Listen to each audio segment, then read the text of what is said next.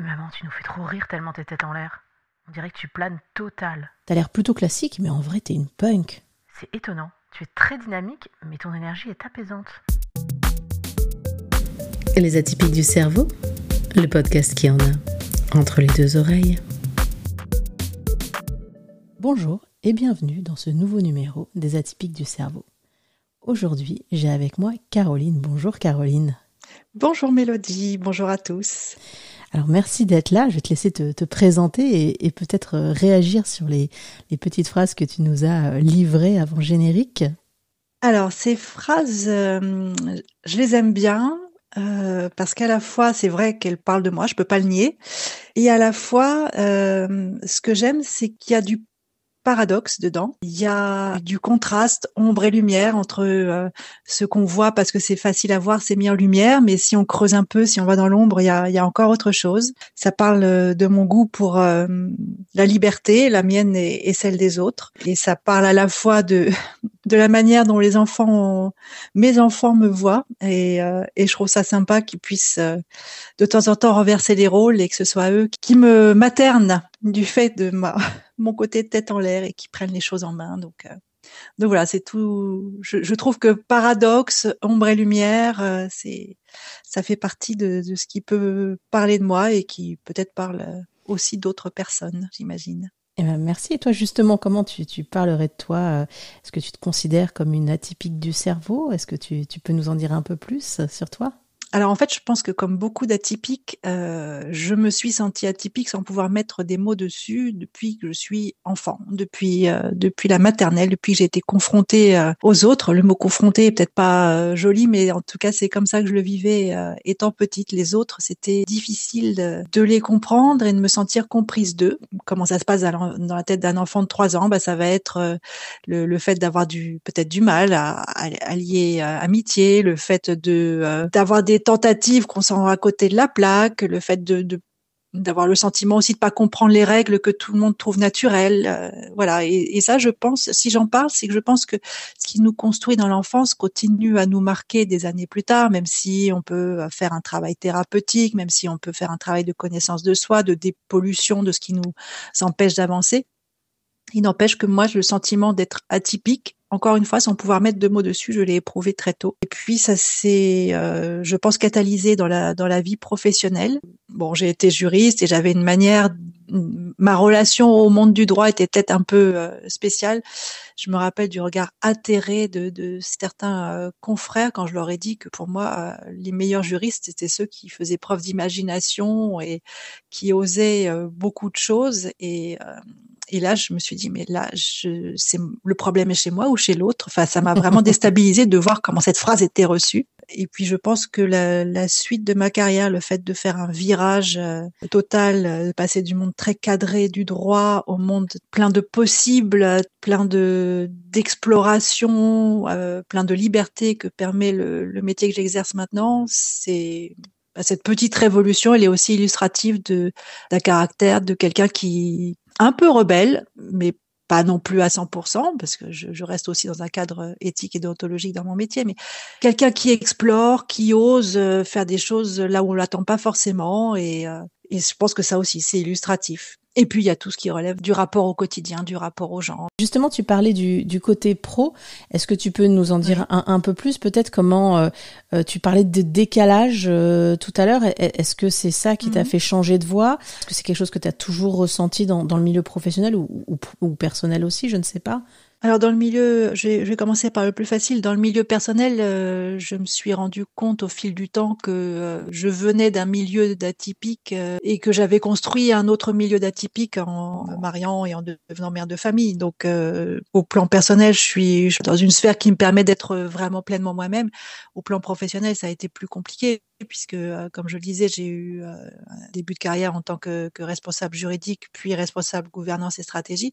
Et là, j'étais attendue dans un certain cadre, euh, avec le respect de certaines conventions, une manière de s'exprimer, une posture, etc. Il y avait beaucoup de, de codes là-dedans. Et moi, quand je repense à cette période, qui intellectuellement était riche. J'ai travaillé avec des gens passionnants et passionnés, etc. Mais j'avais vraiment l'impression d'être comme l'homme de Vitruve euh, dans, de Léonard de Vinci. Euh, c'est cet homme qui a des proportions idéales. Ça, c'est le principe euh, de Léonard de Vinci. Mais moi, je me sentais comme si j'avais des bras et des pieds qui, qui avaient envie de dépasser du cadre ou du cercle dans lequel mmh. j'étais censée être. Ce sentiment d'être à l'étroit et de d'avoir envie de déployer mes ailes a été pendant un temps une souffrance tant que je n'ai pas trouvé ce qui m'appelait, tant que je n'ai pas su répondre à une vocation, une vocation qui, je pense, existait en pointillé, mais que je n'arrivais pas à nommer, que je n'arrivais pas à identifier. Et en fait,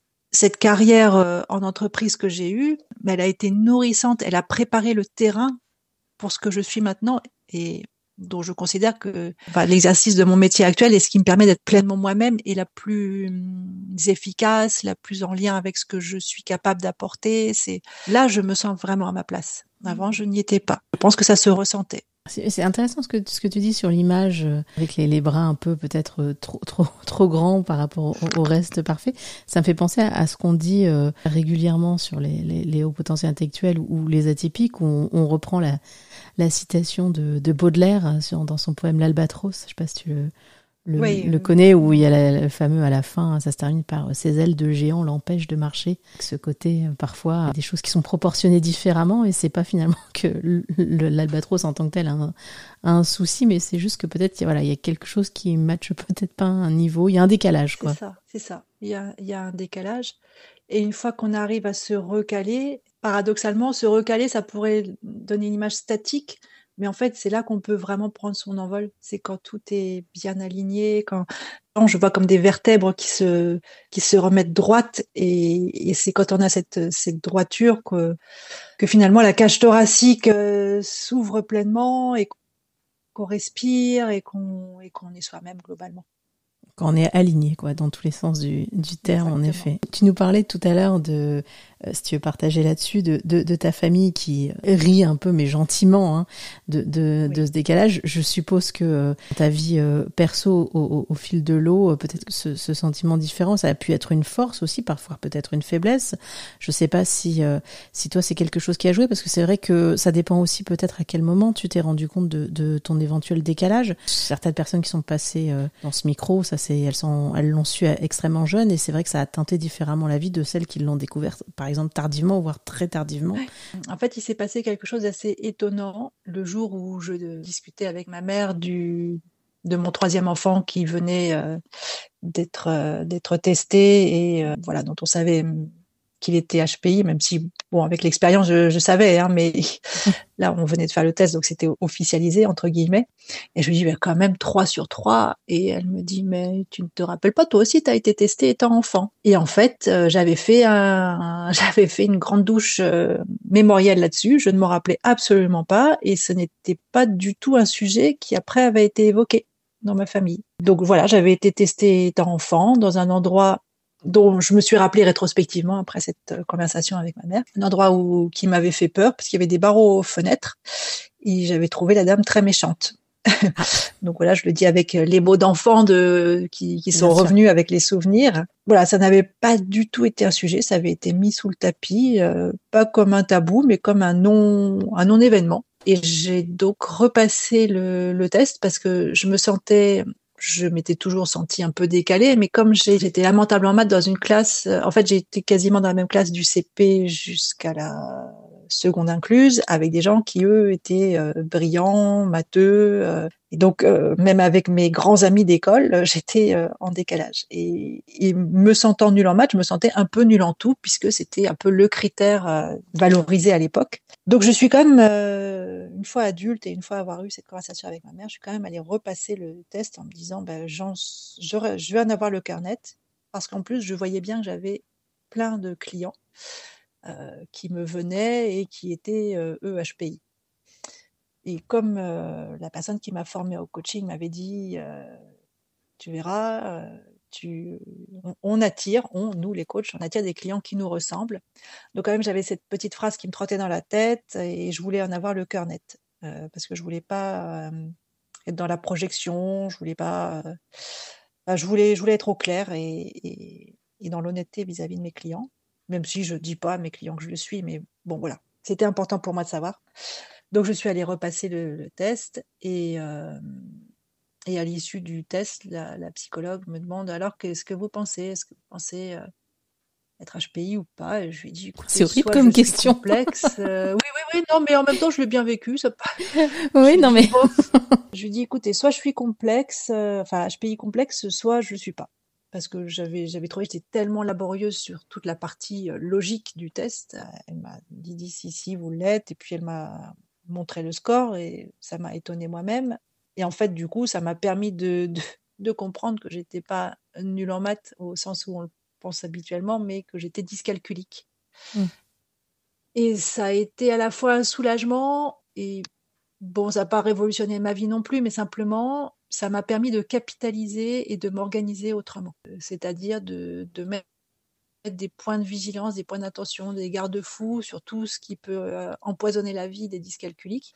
Euh, ça m'a permis d'être moins dans la presque la honte euh, ou la plutôt la culpabilité que la honte. Je veux pas honte. Je, me sentais vraiment pas à la hauteur dans plein de circonstances. Et ça m'a permis d'expliquer aux gens qu'il y a des sujets, c'est pas la peine de me mettre dessus parce que je n'y arriverai pas. Mais c'est là aussi où c'est un, très important ce que tu dis, je pense, qui est le, le fait aussi parfois de, comprendre son fonctionnement, de le comprendre, ou, le cas échéant de, se faire tester, quel que soit le, le, test, c'est pas tant pour se mettre une, une étiquette ou autre, ou se revendiquer de quoi que ce soit, mais c'est plus pour déjà se comprendre et puis comprendre aussi parfois qu'est-ce qui peut bloquer et c'est peut-être pas euh, comme tu le dis là c'est pas que tu étais nul en maths c'est qu'il y avait quelque chose euh, qui expliquait ça en fait. Mais tant que tu ne le sais pas quelque part tu, tu ça laisse place à l'imagination et ça peut ça peut laisser place aussi à, à, l'incompréhension. Donc c'est c'est important aussi de parfois d'aller d'aller creuser ça si on le souhaite euh, bah, pour mieux tout simplement se comprendre. Exactement. Tu, as raison, hein, c'est euh, en se comprenant mieux qu'on sait capitaliser sur ses forces et pallier ses, points de fragilité. Tout le monde a des forces et des fragilités. Euh, simplement, si on les connaît pas, eh ben, on, les subit. On mm. n'agit pas avec. Ou si on les attribue aux mauvaises choses, entre guillemets, parce que... Exactement, mm. exactement. Et moi, mon grand motto, enfin, un de mes grands motos, c'est agir avec. Mm. Dire, comme le surfeur, il agit avec la vague. Ça, c'est une belle image, le, surf. C'est apaisant, tu vois. On disait au tout début, euh, ton énergie est apaisante. C'est comme ah, la vague, voilà.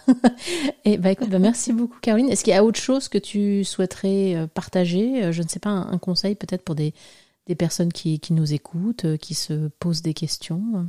Alors, je vais citer une phrase qui n'est pas de moi, elle est d'un poète qui s'appelle Emerson et qui dit N'allez pas là où le chemin vous mène, aller là où il n'y a pas de chemin et laisser une trace. Et j'aime beaucoup cette phrase parce qu'elle nous invite au courage, elle nous, elle nous invite à, à, nous dépasser, mais pas dans la violence. C'est vraiment créer un chemin, c'est aussi s'ouvrir à, des possibles, c'est laisser aller son imagination. Et, j'aime bien aussi laisser une trace parce qu'une trace, c'est assez modeste, mais c'est une invitation à, à être euh, acteur donc, euh, je trouve ça joli. Eh ben, merci beaucoup. Moi, ça me donne l'image de quand tu te jettes dans la neige et que du coup, tu bouges les bras et, et ça fait un ange ah de neige. C'est très joli aussi, ça. Merci, Mélodie. eh ben, merci, merci beaucoup pour, euh, pour tout cet échange. Et bah, de mon côté, je vous dis à bientôt pour un nouvel épisode des atypiques du cerveau.